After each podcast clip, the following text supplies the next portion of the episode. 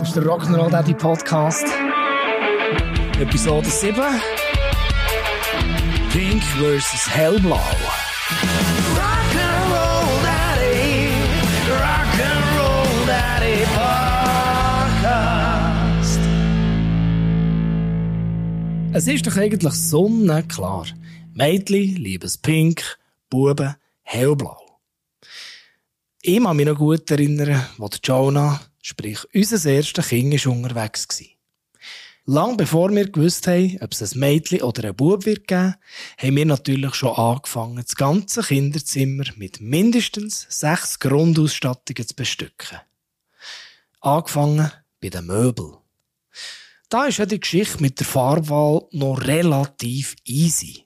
In Sachen Kinderbett und Co. gibt es durchaus noch alles in neutral weiß. Auch wenn die natürlich die Hersteller selbst stört, mit hellblauen oder pinkigen Schaftören zum Statement zwingen. Natürlich alles schön durch die Blume. Folgende Situation hat sich also abgespielt. Wir stehen bei der IKEA Kinderabteilung und haben gerade Kinderzimmermöblierung herausgelesen.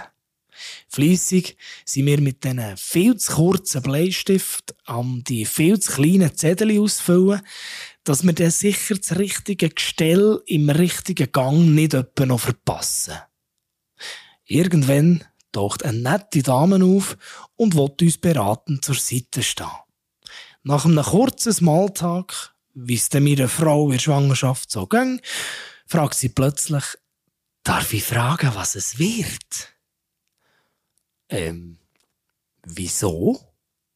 Was hat das für einen Zusammenhang mit einer Kleiderschaft?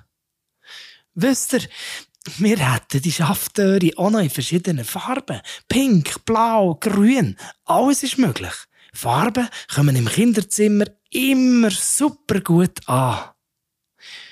Wir haben ihr also versichert, dass wir darüber nachdenken und haben sie mit einem freundlichen äh, Danke. Wir kommen, glaube ich, Schlag wieder zurück in die Kalax-Wüste geschickt.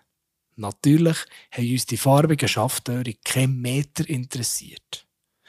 Auch darum, weil wir dann schon geahnt haben, dass unser Kind die Möbel sowieso mit Hunderten von knallfarbigen Kleberli wird verschönern.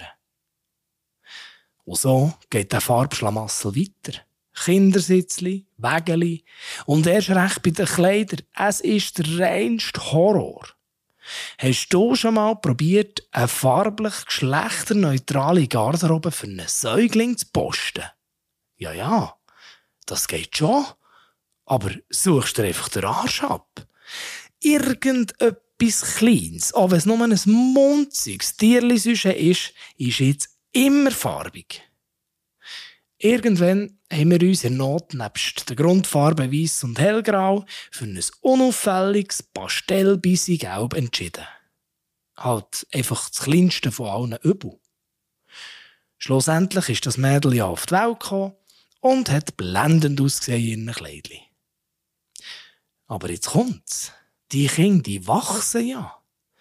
Und aber eine gewisse Kleidergröße wird es immer schwieriger, zum nicht gerade zu sagen unmöglich, ein Pulli oder ein T-Shirt nicht entweder in rosa oder blau zu bekommen. Also ist auch unsere Tochter zwungenermassen je länger sie mehr umgelaufen wie ein Erdbeerketschgummi. Ja klar, das hat immer herzig ausgesehen, keine Frage. Aber das hat sie auch in jeder anderen Farbe. Item. Irgendwann kam Elsa ins Spiel. Ist dir schon mal aufgefallen, dass bei Eiskönigin farblich alles komplett aus dem Ruder und in die komplett andere Richtung läuft? Es wäre ja naheliegend gewesen, dass Elsa ein prächtiges Kleid in zart rosa verpasst bekommt. Aber die Zeichnerinnen und Zeichner von Disney, die geilen Pfeile, haben sich auch so gedacht. So, Jetzt wollen wir mal schauen, wie das wird, wenn wir die weibliche Hauptfigur einfach mal in Lussbuben hellblau packen. Meine absoluten Helden. Und was ist passiert? Jedes Mädchen auf dieser Welt fliegt auf die Elsa wie eine Fliege auf einen Gomfi schnitten.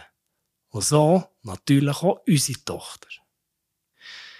Als Elsa in unser Leben treten, hat sich das Mädchenzimmer schlagartig von 95% rosa, pink und violett in 120% hellblau verwandelt.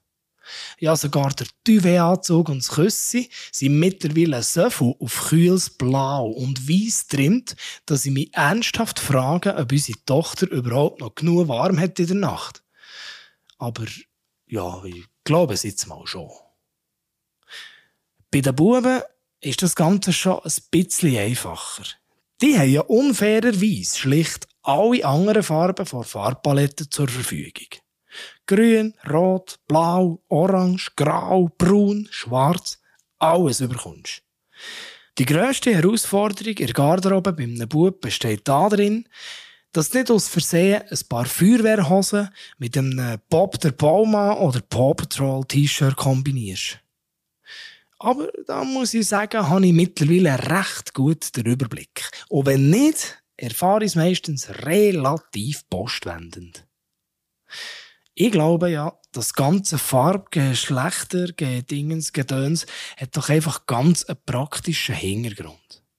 Wenn du jetzt, sagen wir mal, ein sechs Monate altes Kleinkind anschaust, siehst du ja dem noch nicht auf den ersten Blick an, ob es jetzt ein Mädchen oder ein Bub ist. Weil ja zum Beispiel ein Mädchen dann noch nicht wirklich lange Haare hat oder so. Und weil ja dem Kind nicht einfach mit einem Edding kannst das Geschlecht auf die Stirn schreiben, hat sich die außerordentlich geniale Spezies Mensch einfach darauf geeinigt, komm, wir lösen doch das Problem einfach über die Kleiderfarbe. So muss nicht jedem Dödel, der den geringen Kinderwagen streckt, immer sagen, wie alt das er oder eben sie der schon ist. Voilà. Ziemlich genial, oder nicht? Aber das Ganze hat einen entscheidenden Haken. Einem Kind sind die geschlechterspezifischen Farben nämlich meistens ziemliche Kilchen. Es entscheidet ganz einfach intuitiv, das gefällt mir, das gefällt mir nicht. Punkt. Fertig. Aus. Und wer Kind hat, weiss, jede Diskussion ist extrem zwecklos. Völlig schnuppe, ob jetzt der Pulli rot, grün, rosa oder blau ist. Und den Buben ist ja das sowieso scheißegal. Hauptsache ist, also jetzt in unserem Fall, ein Backer oder ein Feuerwehrauto ist drauf. Und bei den Mädchen ist doch das Einzige, was wirklich zählt, dass es glitzert. Der Pulli kann rosa, grün oder schissgagel braun sein. Hauptsache, er glitzert und funkelt wie ein Weihnachtsbaum. Sind noch Fragen?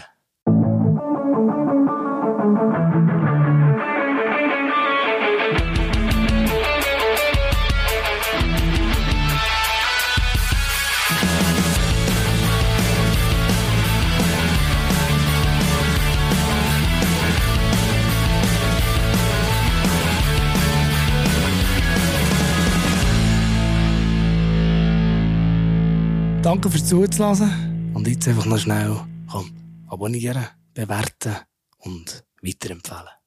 Merci.